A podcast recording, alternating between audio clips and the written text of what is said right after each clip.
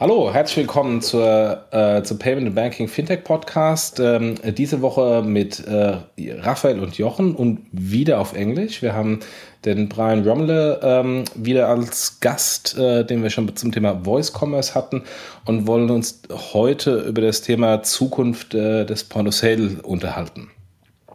Now let's switch to English. Uh, Brian, great to have you back to the show.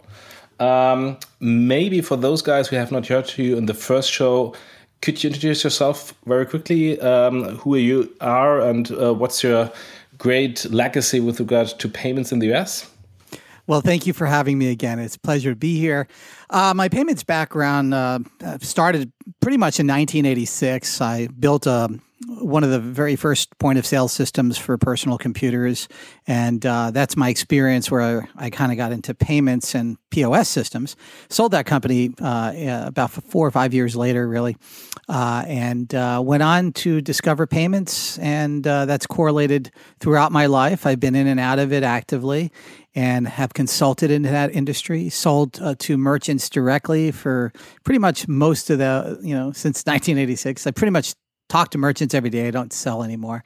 Um, and um, have been monitoring this on every uh, aspect from card issuing side to uh, the acquiring side, merchant account processing, hardware design, software de- design. So it's been sort of a buddy along the way. Perfect. So, by the way, we had great feedback uh, from the, from the last show uh, because uh, of that forward-looking um, topic uh, that we discussed. Um, many people didn't have that on their radar screen to talk about voice commerce and, and all that impact. So, great feedback and many thanks uh, for all your insights that you shared.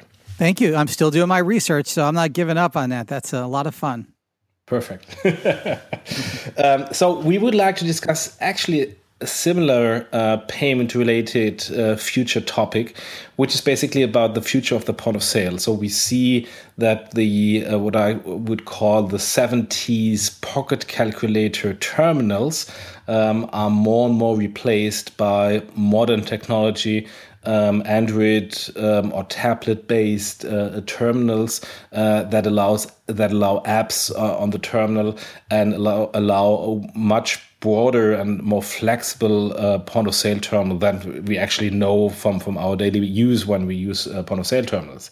And we, we know that uh, for example, Osama Bedier from Poynt, the former um, uh, PayPal and, and Google uh, guy, um, has has innovated that. Uh, we know that uh, the large um, uh, terminal manufacturers are working on on projects. They have either the the terms already out or announced it. So basically, all is moving into kind of a app based um, uh, terminal world um, and ecosystems. Um, and yeah, this is what we want to discuss uh, um, as the kind of payment nerds that we are on how could the future look like? What are the business models in, in that future? Is it still payment processing? Is it still the hardware or is it basically the software uh, and the app ecosystem? Um, and yeah, that, that's, that's the topic of, of today's show. Um, so, Raphael, you are actually the the terminal hardware guy from us because you you you introduced those fancy little uh, terminals called uh, mobile point of sale terminals. Uh, what do you see with regard to the innovation that had been uh, going on uh, apart from the mobile point of sale terminals uh, in the last, let's say, decade or so? Well, I mean, mobile point of sale um, made one impact that maybe was already quite quite interesting and also quite um, I would say even heavy on the on the industry, um, which meant that um, one of the things that all of the MPOS players pretty much had to do was how do you scale, how do you distribute, how do you make the the onboarding of a merchant um, as lean and as mean as possible and also as unexpensive as possible. That is not something that is just backend related and how do you interact with issuers and with banks or with acquiring banks, but it's also terminal related. So even as as soon as today or as, as, as bad as today, most of the terminals that you actually get as a as a merchant come pre-configured. Right? So they actually leave the quote unquote factory being you as this is your terminal and nothing else. Um, what a lot of people um, changed is that um, we had uh, most of the MPOS terminals actually are capable of doing what other people call over the air updates. So that means that the provisioning of MPOS terminals most likely happens at the point where the, the merchant actually unpacks it and not when it gets shipped to the merchant. So that's a significant part if you think about being capable of retailing these things. So it is a neutral terminal and it's not a merchant bound terminal. But that was already the a very innovative step that we saw in the 2010, 2012, something around that. But it's still uh, hardware running an either proprietary operating system or running some sort of hardened Linux based system. Well, giving you over the air updates has some upsides, right? So some of the terminals still have over the air updates. Let's take the big two companies like Ingenico and Verifone, they do that for security updates, right? They don't do that for personalization, but they do that for security updates. And sometimes also with newer models, they also do that for feature updates. But it's still, it feels like your old phone. It feels like a Nokia phone where you actually have to go to a shop to install a new hardware. It doesn't feel like an Android or like an iOS iPhone where you actually just can download a new version of the operating system and it works. So that's the the the stand the de facto standard that you have right now. Now in the US you saw with Poynt from Osama or even a Verifone announced also a Carbon. Um, now you see operating systems that look more like an better lack of a better word like a smartphone system. So you have a set of hardware that is pretty much bound in there and secure. And you have an operating system on top of that that floats and abstracts from the hardware. And even on top of that you have another layer which is now open for business so to speak where you have different apps which is an interesting play. I mean, Brian, you have been there even before I started doing hardware. Uh, do you do you do you see the same the same trends? Do you see the same non-innovation, so to speak? Raphael, absolutely. Um, it's always been interesting to me as a technologist the um, the historic growth of how payment uh, electronic payment transaction technology has has moved forward fundamentally, the driving forces, um, the negative inertia, the things that slow uh, the innovation down, has been the fact that it's been mired into bank security protocols and banking infrastructure. And ultimately, that's never going to entirely go away. I mean, even companies like Square and others um, uh, around the country, around the world, that are using uh, the uh, the uh, middle party ability to aggregate transactions, they run into the same challenges. And uh, it, it, can span from security, uh, from taxing authorities, from banking authorities, from political meanderings. All these things play into it. When we look at the credit card invention, the idea was a credit card stood for your um, identity right? The credit card was an identity verification system. As crude as it as it still is and it was it, that's what it served. And on the merchant side what stood in there was essentially a checking account. So you have uh, this merchant who has the ability to take money out of uh, away from you via a checking account now over the years, different laws were inst- introduced that allowed more control over bad actor merchants that weren't doing the right things. And the bank that sponsored the merchant took liability. Those banking functions always have to be the backdrop to all this technology.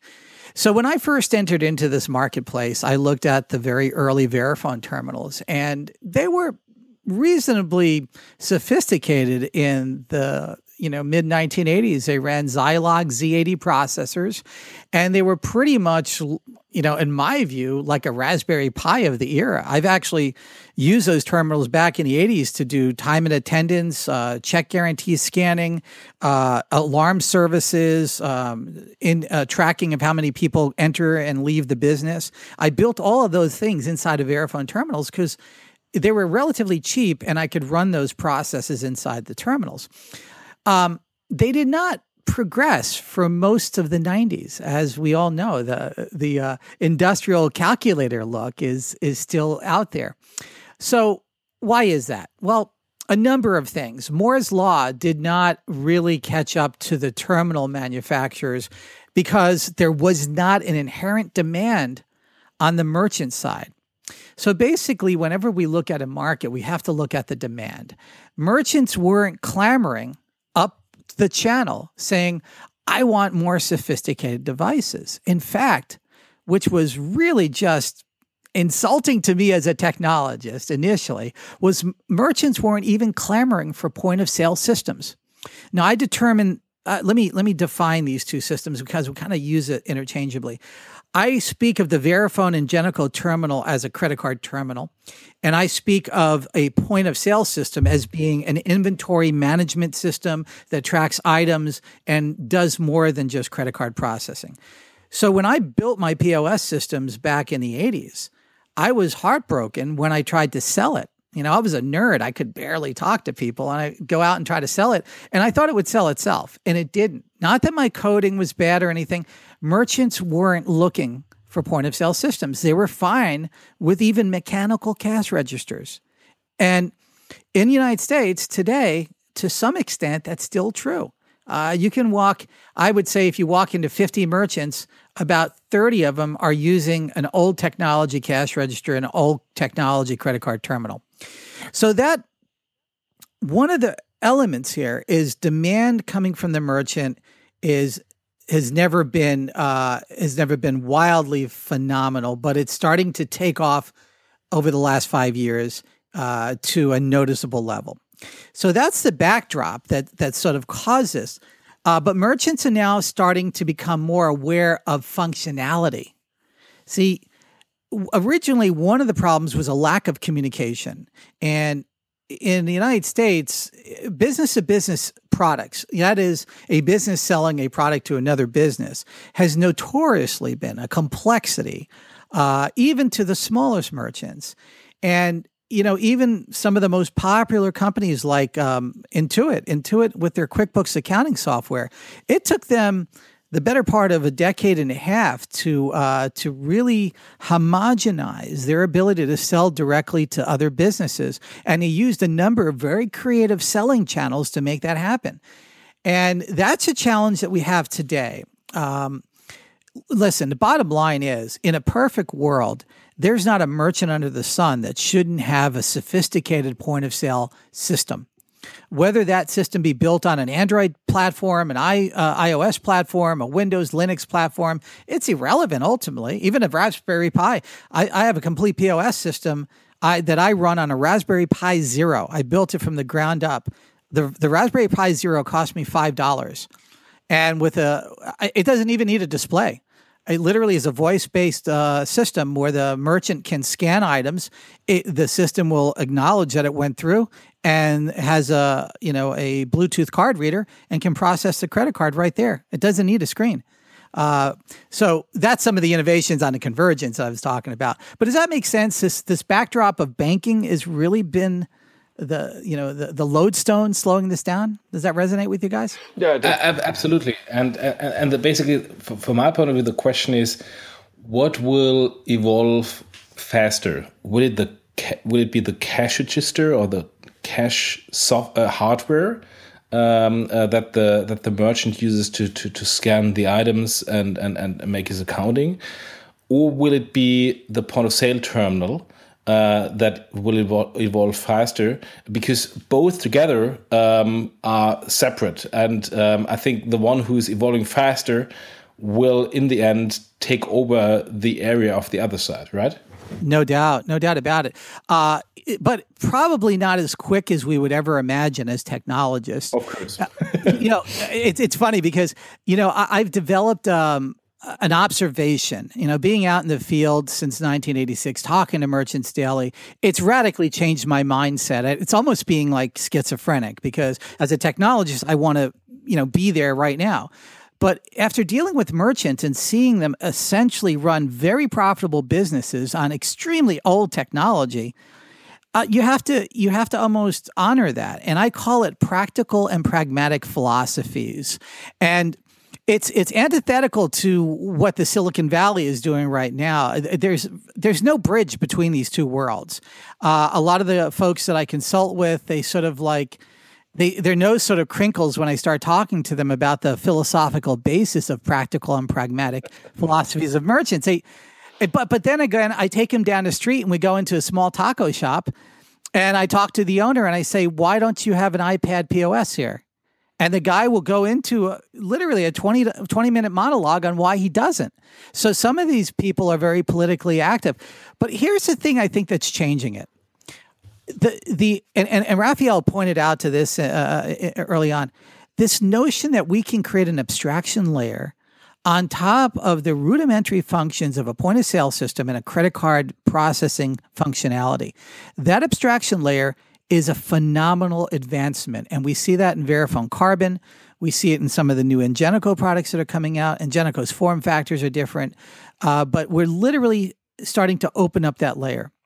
And I think that is going to be one of the largest opportunities we've ever seen in this marketplace because if done correctly, and this is an important aspect, if the company that controls this environment or the app store does it correctly, it can unleash the creative spirit that we've seen in the uh, you know the Google apps, the Android App Store and the iOS App Store. So so absolutely, I think that's one of the uh, ignition points where this could start really changing.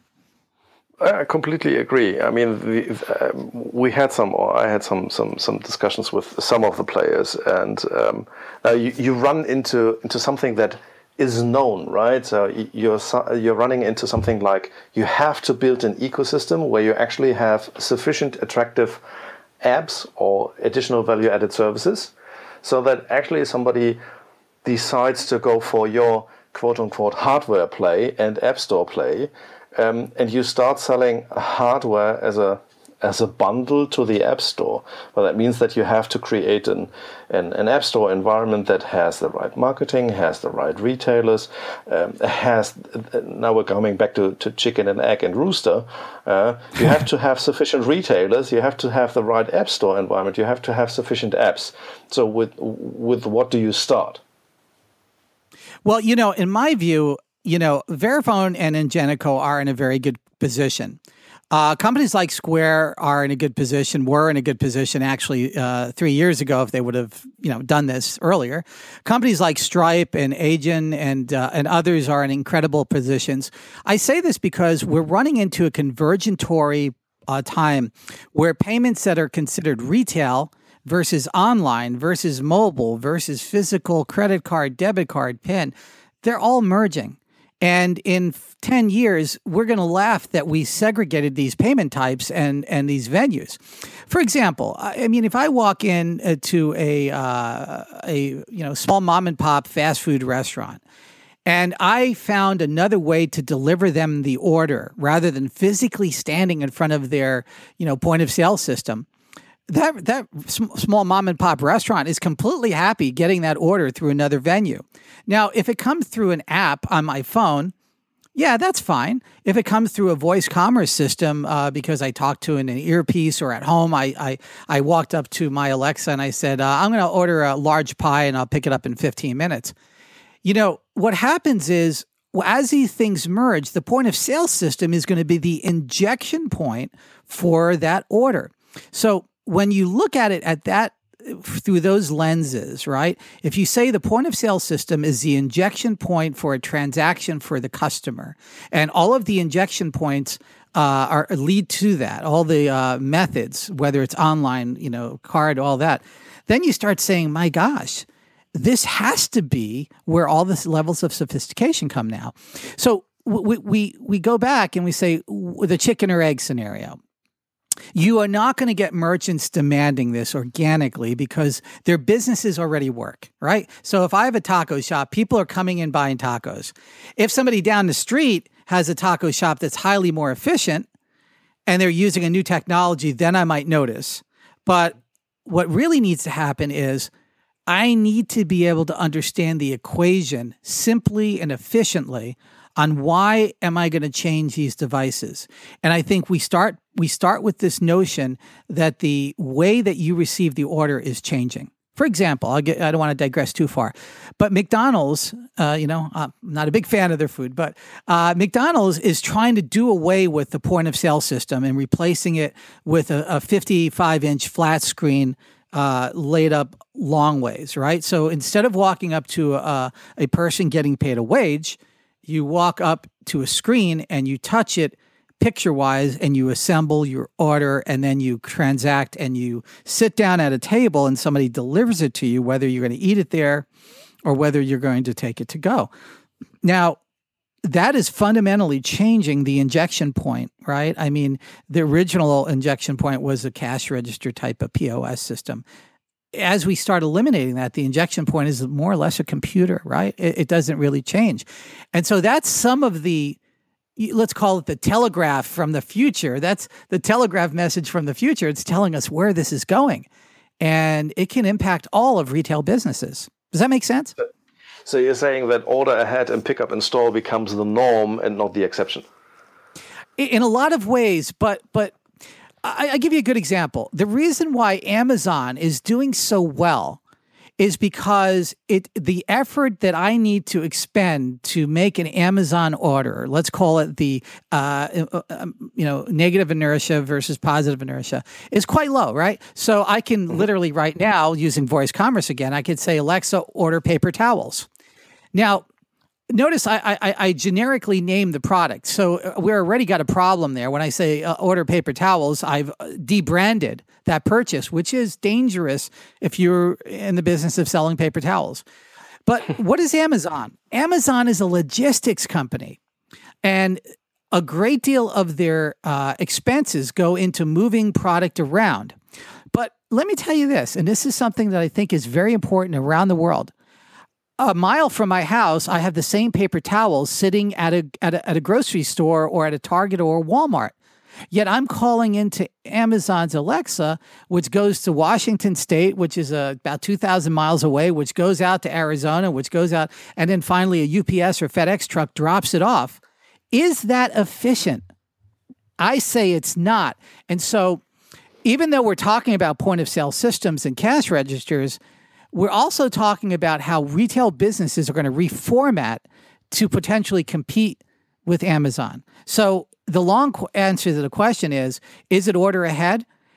If in fact there is a way that I know the paper towels are there and I can efficiently get it to me either by picking it up in a bag already or getting it delivered to my doorstep, it's highly more efficient to get it from the store that already has it in their cinder block walls than it is to have it go from uh, three to 7,000 miles away. Does that make sense?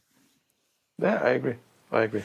So, I, I, mean, we're talking globalization right now, where you actually uh, you have people shipping things around the world to actually manufacture something and then shipping it back so that you can ship it back to to yourself, right? So exactly, um, and, and, and, that makes limited sense. It does, and and it, there's a place for both ideas to exist, but what happens is a pendulum swings so far off. Uh, you know, let, us face it, to move something around, you're expending a, a, carbon footprint, you're doing fuel and, and all this kind of stuff. And, you know, when you think about the supply chain to get just a, a box of paper clips to your door, it, it is it is almost unfathomable. And if you buy into the idea that every retail physical store is going to go away, then maybe we we we we believe that that's going to be the efficient system by via drone or you know a satellite might drop it from the sky. I don't know. We can, you know, it might be it might be uh, Star Trek might materialize it in our in our bedrooms, but you know, from the practical world, I don't see retail physical stores going away. And again. That that's rebellious to say right now. Uh, it, it, sounds funny, but you say that today to my friends in the Silicon Valley. I, I spend a lot of time talking to them, and when I say that, they look at me like you're crazy, and and it's like, hold it. Where do you get your stuff?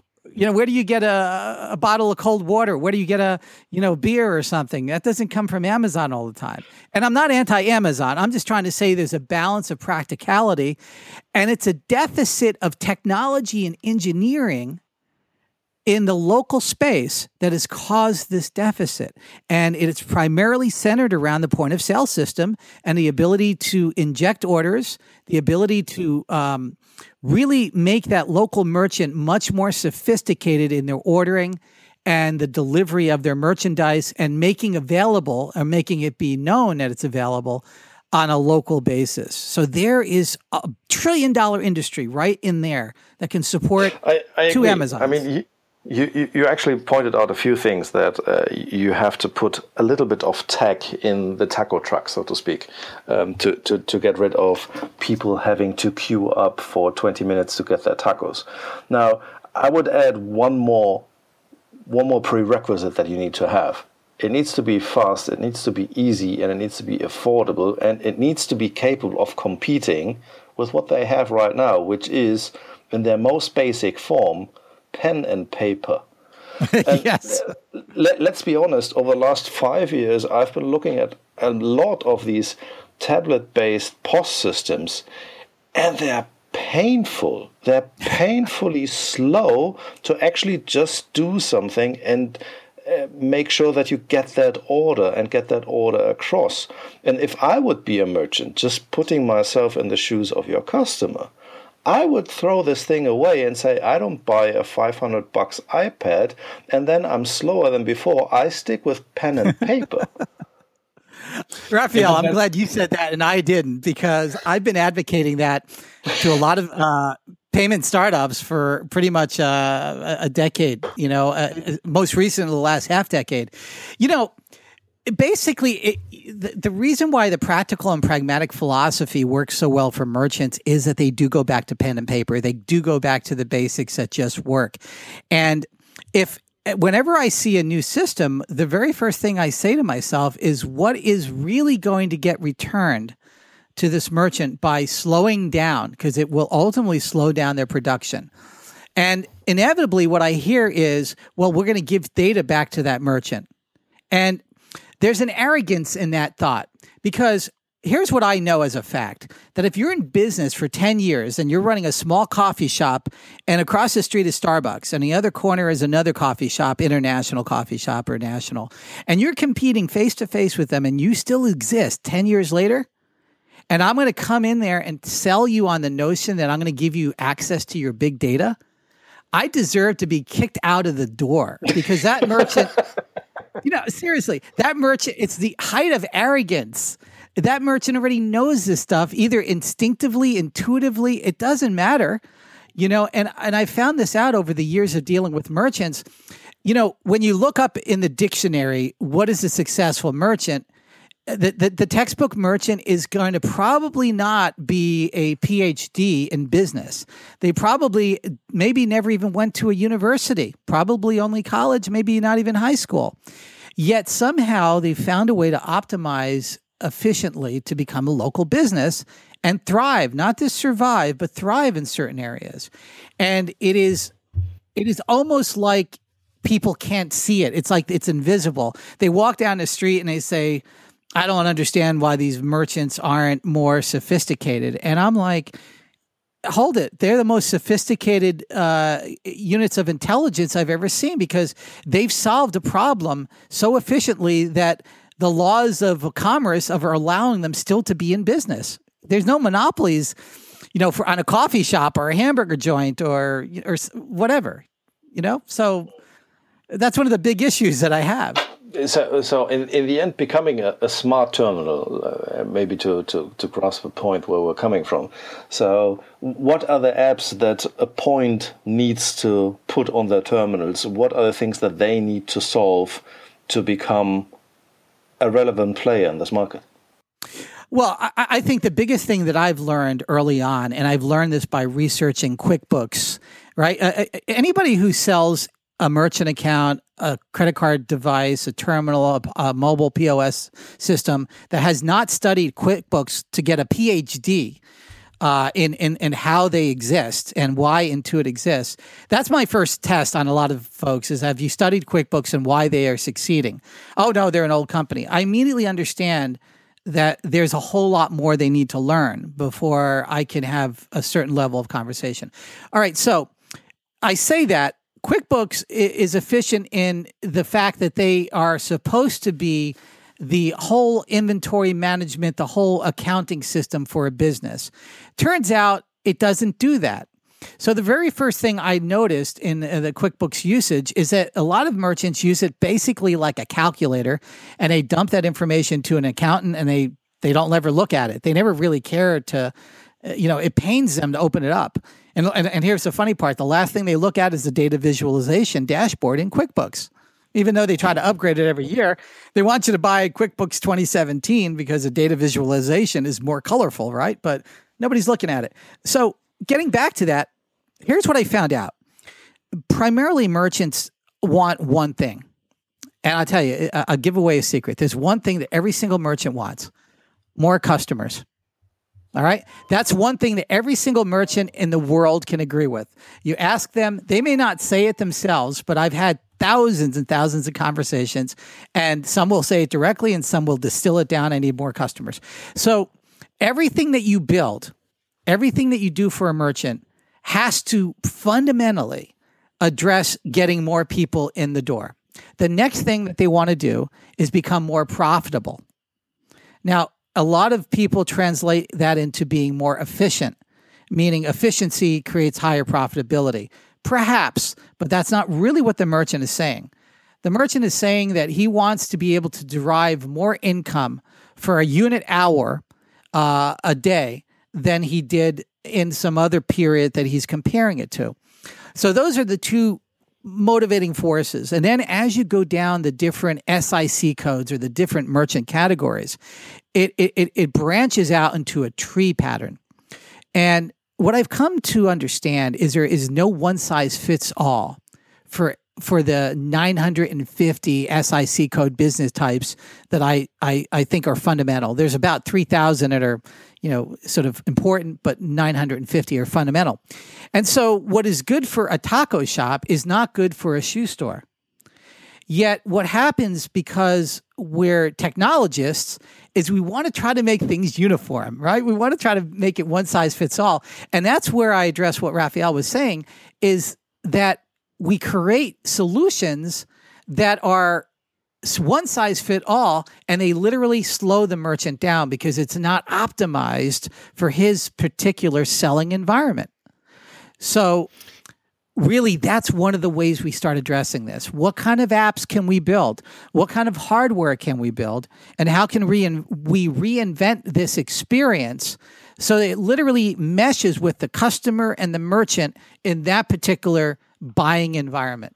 Does that make sense absolutely and, and does that mean that the merchant develops his own app for the terminal um, or does it mean it. that third parties develop an app for the merchant to actually get more customers and more sale.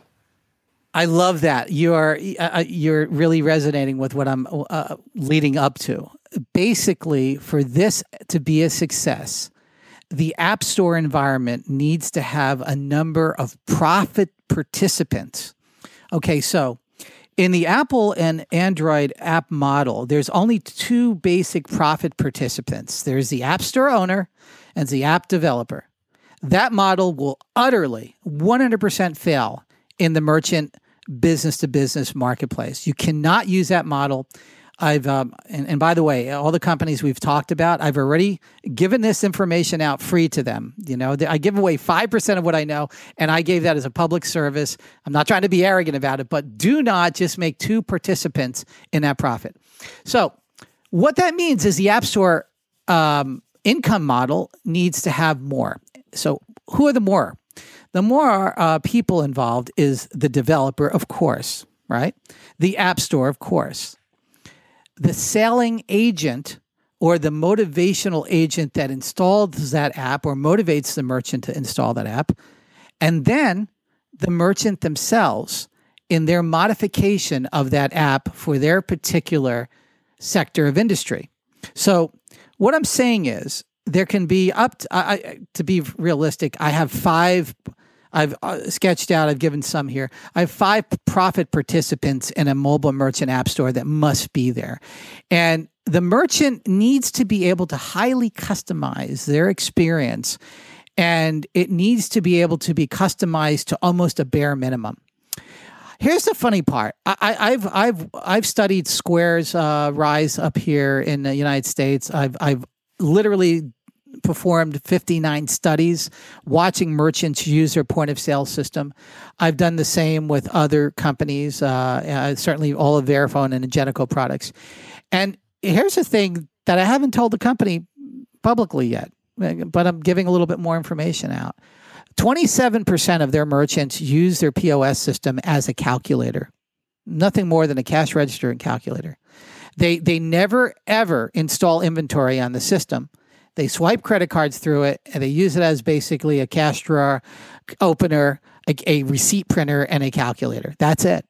And that 27% has actually grown from 22%. And I, I predict that that's going to grow to about 39% uh, by the end of 2017. And Raphael pointed out the reason why. Uh, it turns out searching for inventory, getting to that inventory item, uh, clicking on it actually is mechanical load and cognitive load that's too high for some merchants. And so they just wind up saying 99 cents, $1.29, and they don't even care what the item is. So we're lacking a complete inventory flow management system at that particular merchant. And I know how to solve that. There's a lot of ways to solve that. But the current systems are not solving it. It's it's it's really a Marie Antoinette. Let them eat iPads. Let them use our software, and you know the the smart merchants will figure it out. They're not technologists. These merchants are incredibly brilliant in their industry, not our industry of fintech and technology and apps. So it is literally even the simplest app, app requires a cognitive load uh, to learn it. And that's one of the one of the problems that we have to solve. Does that make yeah, sense? I'm, I'm, I'm smirking because everything that you're saying is the same thing that we that we saw that I saw at Payleven. So uh, yeah. we always had this this thing like everybody wants to have a POS, and we were like, no, they're using this thing as a calculator. And we started to create our first iteration of a POS system was nothing more than uh, recall the last ten uh, the last ten things that you entered, and that actually worked because yes, people were like, it's the top 10 sellers. I don't care about anything else. And then after that, uh, right, so you start building inventories and then you tell them, oh, you have to snap photos of everything. And they look at you and like, do I look like I have too much time on my hands or something I like that? I love it. Yeah, or should I upload that with an Excel sheet or something like that? And that's that's when even looking at POS systems that are out there, there are some that are, if you take a look at them, they look horrible. They look yes. really horrible. They're color coded, and you look at them, and they look like with like a UX designer gone mad, or no UX designer whatsoever. But then you actually make a speed test with something that looks gorgeous, and you start understanding why the heck this thing is so horrible, and it's color coded, and it has different size of buttons because this thing speeds up the process massively. Yes, you have this one off to learn that thing, but after that, you are fast like crazy. Exactly. And it looks you horrible. And that's not something for us, right? So we want to have gorgeous looking UI, gorgeous looking UX, but we're not in the, uh, the what I told my guys is I actually bought an old Olivetti cash register. and uh, we, we made a, a, speed test that our cash register had to be as fast as somebody operating a cash register on Olivetti. And that was hard to beat. That was really hard to beat. It is. It is. You know, there's a guy named Deming uh, who did a lot of research in the United States in the uh, uh, 1920s to 1950s. In fact, after the end of World War II, he went to Japan and he literally invented their industry of production line. And what Deming did is the very first time in motion studies. And uh, he didn't use the word cognitive load and mechanical load, but he essentially said anytime you needed to use your brain rather than mechanical memory, if you will, you actually slow down by three times. And so when he was making these production lines, the logical assumption before his research was if you replace everything with buttons and people not moving, you know, just one, you know, a, a, a whole, you know, array of buttons, uh, yeah. you'd be fine, right? But what he found out is mechanically moving from point A to B was actually more efficient.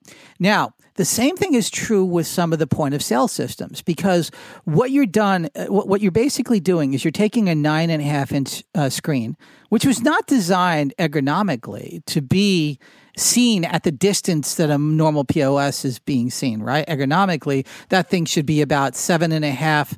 Eh, well, all right. Let's let's be realistic. For average uh, vision, let's call it 10 and a half inches from your face. That is not counter height. Yeah, it's it's uh, almost uh, you know you know you guys can do the conversion symmetric, but you know two and a half feet from your face. Yeah. So first off, things are, are, too small on that screen, and the UI and UX designers w- would scream when you actually have to make the buttons the size they need to be to be seen in un- very non-ideal environments. A bar. If you're a bartender, it's a non-ideal environment. It's dark. Sometimes it's smoky. Sometimes uh, you know you're running around. Hey, get me a beer, pouring a whiskey, and you got to try to do this with wet hands. Uh, that's problem number one. Try wet hands on a Capacitance touch screen. it doesn't work. So you know, it's funny because I, I sat down. I won't name the startup. Startup wanted to, you know, go into the bar world, and I said, "You want to enter into bar?" Yes, uh, these are they're ugly POS systems, and we need to make a, an entry into it. I go, okay.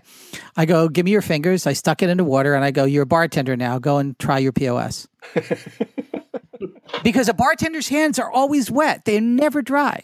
Yeah, I agree. And, and, and so what happens is, as technologists, and I'm not trying to make fun of anybody, but as technologists, when we don't use empiricism, I call it empirical praxis, right?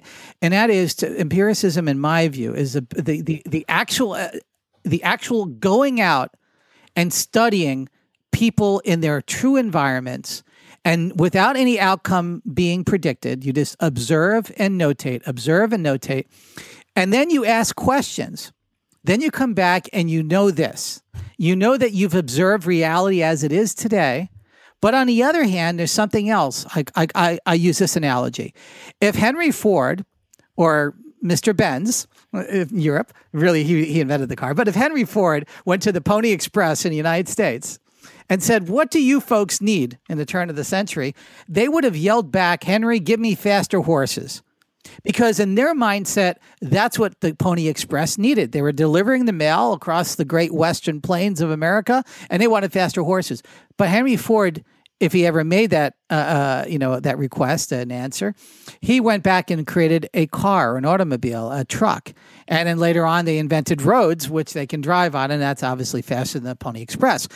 That analogy is taking place right now in retail and online commerce. All of that's happening in real time, and we are at the infancy of it. We already uh, talked about the inefficiencies of shipping things around the world when they're just uh, three blocks down the street, right? It, it, history is going to laugh at us. You know, all three of us, they're going to laugh at us. We sat in our homes while Amazon delivered the same item that's, a, you know, mile down the road you know, uh, in your case, maybe 9,000 miles. You know, and you got to laugh. History is going to look back and why couldn't they solve that efficiency problem? You know?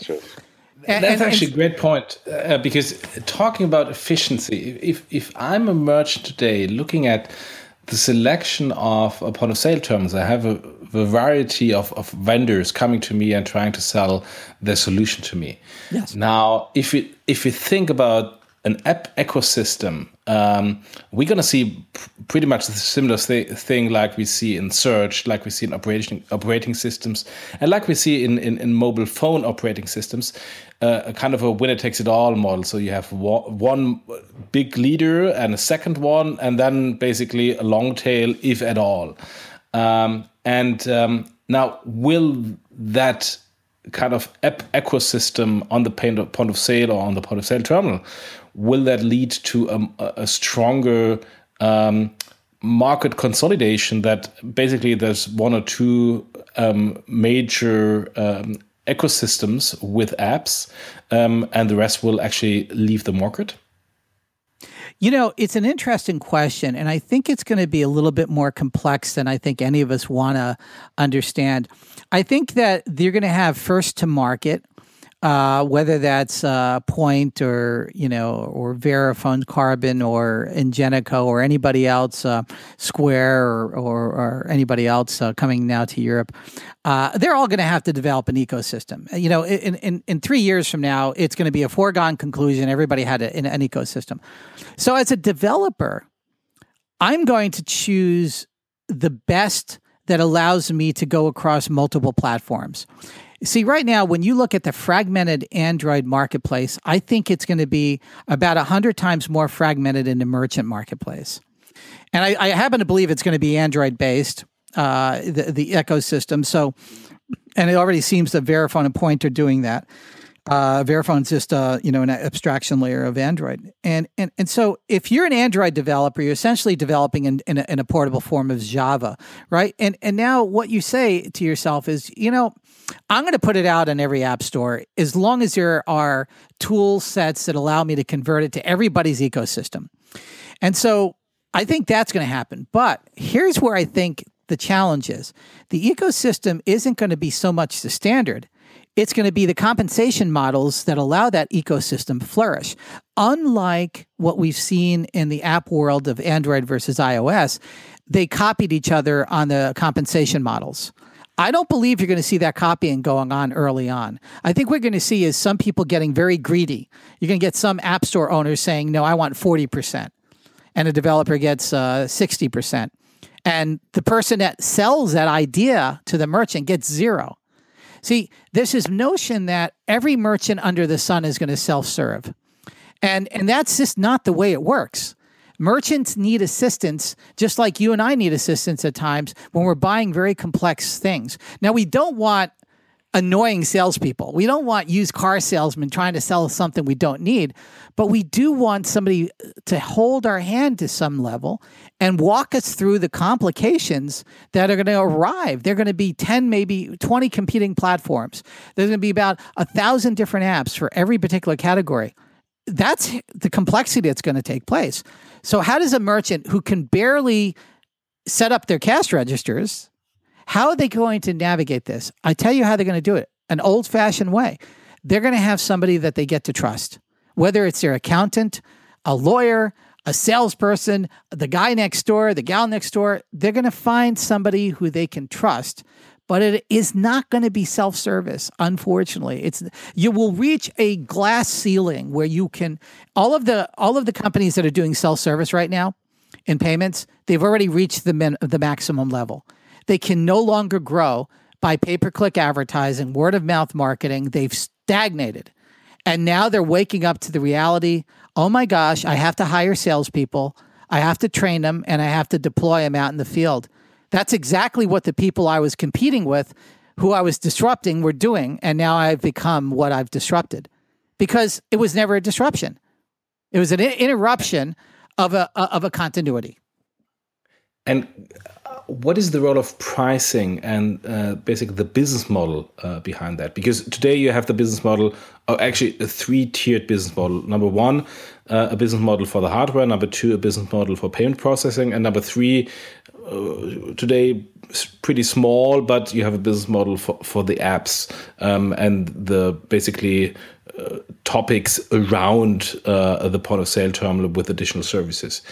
Um, will there be a kind of a, a, a, pricing selection thing that says, okay, you get the terminal basically for free in order to flourish the ecosystem. You get the payment for free in order to take my terminal, uh, but I gotta make my money with uh, the app ecosystem or with a specialized app, and the rest is for free.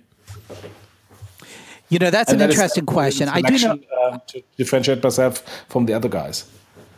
Exactly. I do know this. Moore's law is going to make the hardware equation irrelevant, right? Uh, like I, I brought up before, the Raspberry Pi Zero is more powerful than the computer that ran the Apollo mission, and I can get it for five dollars, right? So. In, in a space of what we're running into 40 odd years since Apollo, and uh, you know we just had it in July 20, uh, 20th here in the uh, United States, and you, you got to say to yourself, at some point the hardware is going to be irrelevant in its cost. You're not going to buy an iPad or an Android tablet even. The, the, the hardware is just going to be uh, essentially generic. but there are going to be connections to that hardware which will customize it to the specific needs of that merchant. That might be a profit model, right? Uh, for example, if I'm selling, uh, if I'm selling uh, a salad bar, all you can eat salad bar by the pound, guess what I'm going to be doing? I'm going to be weighing that salad. And so all of a sudden, a scale becomes an incredibly important aspect. So I'm not saying you're going to sell really expensive scales, but you're going to maybe sell sp- specific hardware for specific merchants. And that's just one example.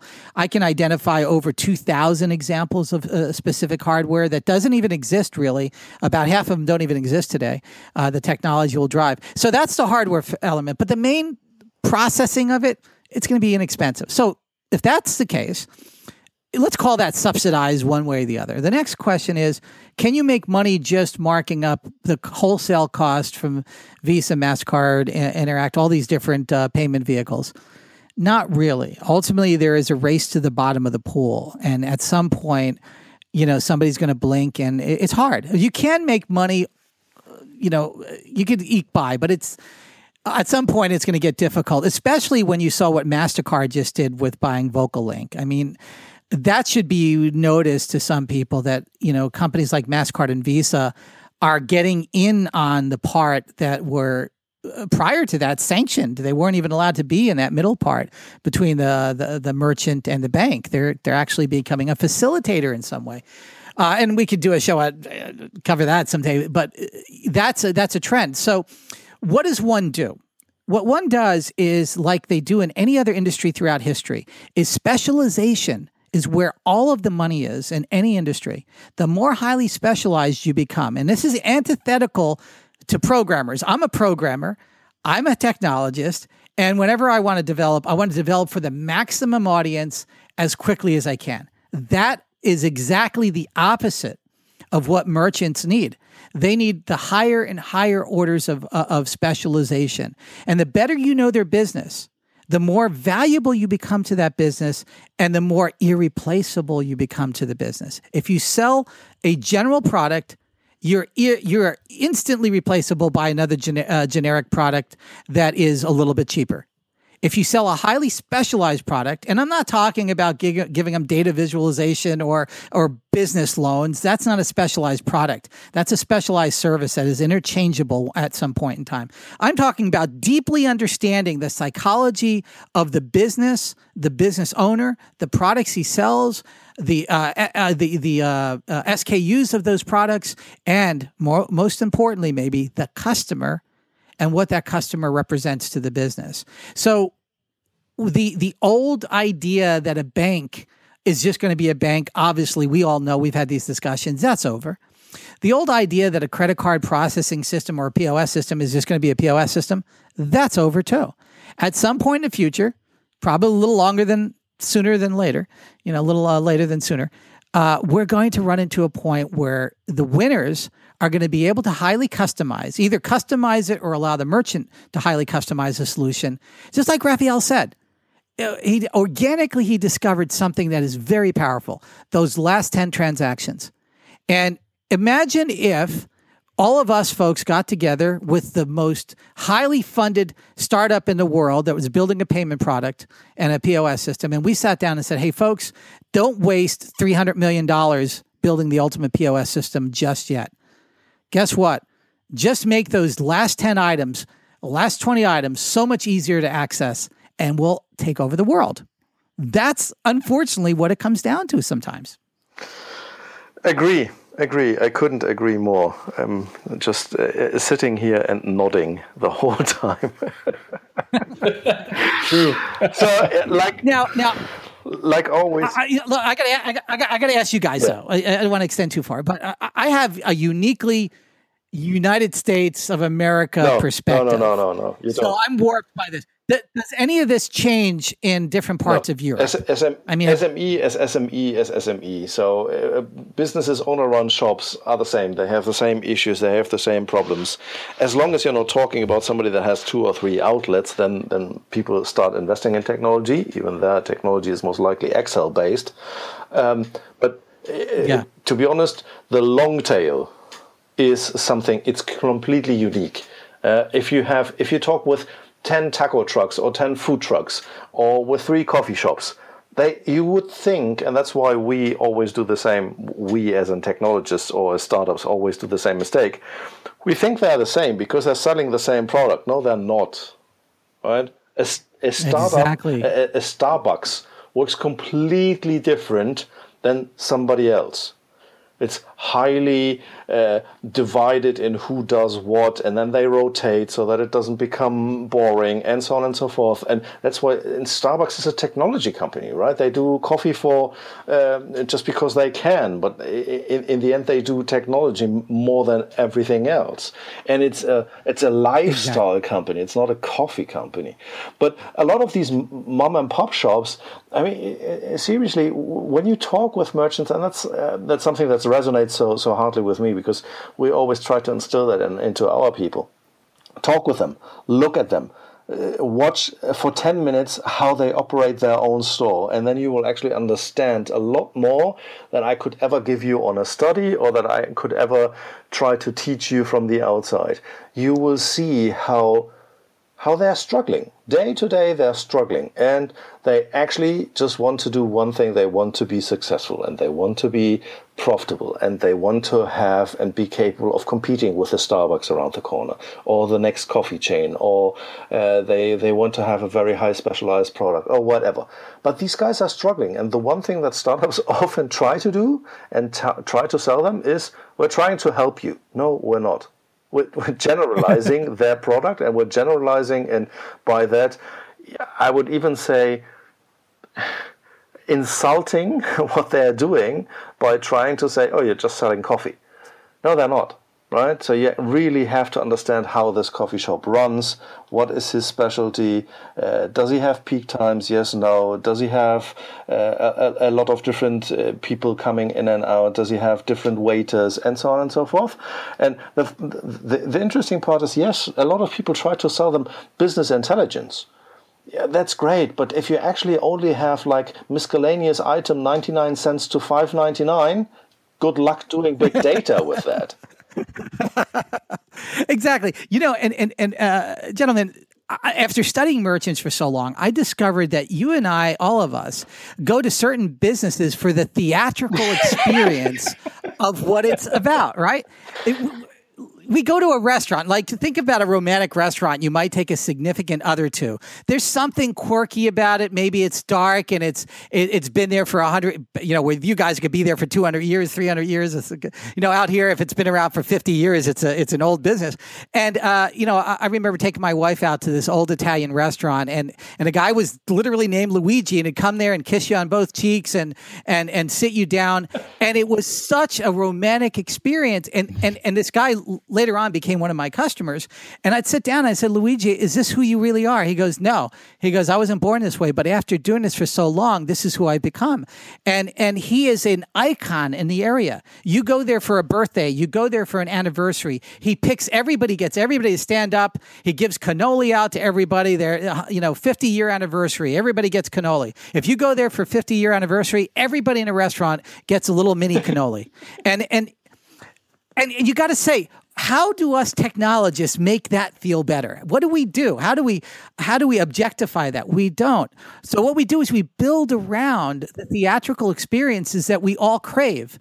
This pokemon go phenomenon is an example of just how much we crave to get the heck out of the house and and and to just do something.